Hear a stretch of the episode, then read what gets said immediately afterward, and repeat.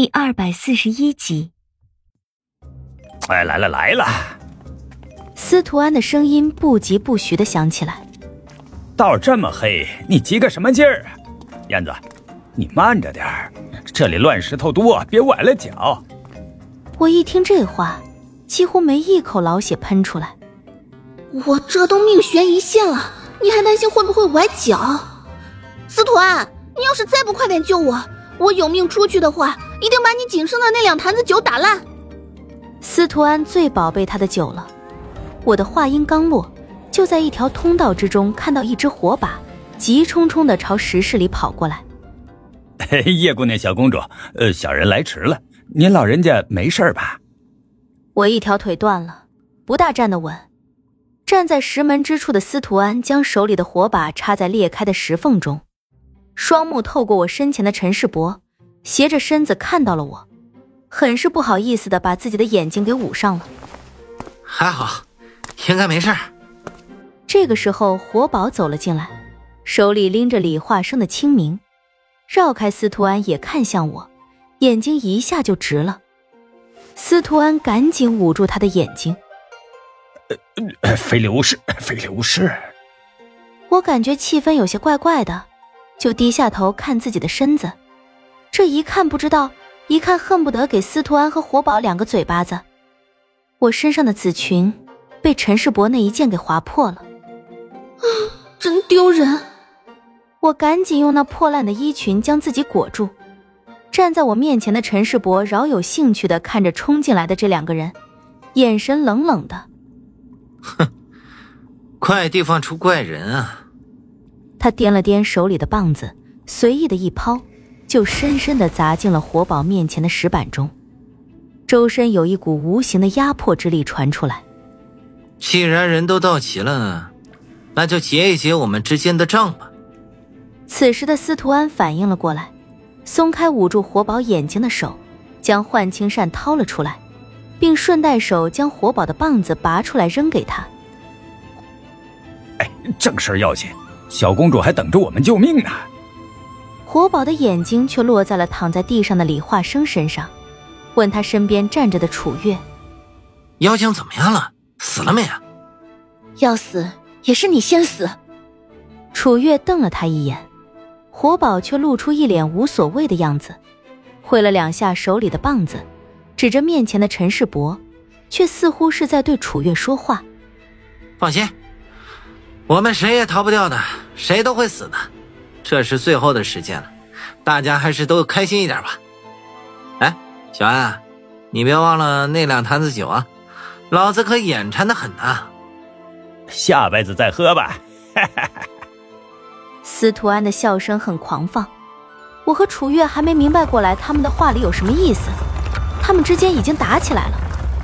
司徒安的魂定之术率先施展了出来，但是在那股力量即将触碰到陈世伯的时候。却被一股巨力生生震开，活宝的棒子此时舞成了万千的棒影，鬼影步也毫无保留地施展了出来。哎，你打左边，我打右边，三个回合之后咱们再换。司徒安手里的幻青扇聚起了巨大的力量，跟活宝言语了一句，展开的折扇直直的就朝陈世伯的脖子挥了过去。好，你说怎么样就怎么样。你让老子打脸，老子绝对不打他的屁股。化成了鬼影的活宝忽然出现在陈世伯的身后，在陈世伯躲开司徒安的幻青扇的一瞬间，他手里的棒子已经朝陈世伯的脑袋上招呼了过去。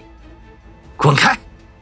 陈世伯一声暴吼，手里的景洪发出微微的剑鸣声，一股磅礴的剑气狠狠地砍在活宝的棒子上，随着一声震耳的龙吟。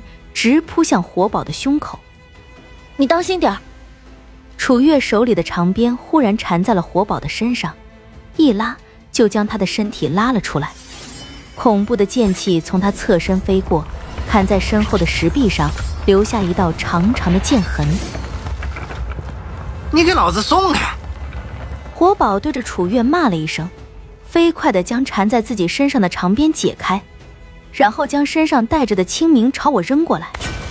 带上剑，姑奶奶，记住，你他娘的欠我一份爱情，下辈子你姥姥的一定记得还给老子！清明剑深深的插在我脚下的石板里，那活宝已经朝陈世伯扑了过去。哎，这回换我打左边了，燕子，你别占着位子不让啊！去你娘的，谁站着是谁的。陈世伯的剑已经逼近了司徒安，活宝一看，又是一声大骂：“你他娘的当心你那命根子！”活宝手里的棒子又被自己扔了出去，精准的打在陈世伯的剑上。原本应该刺进司徒安下体的景洪，被这股巨力砸偏了。你奶奶的下阴招啊！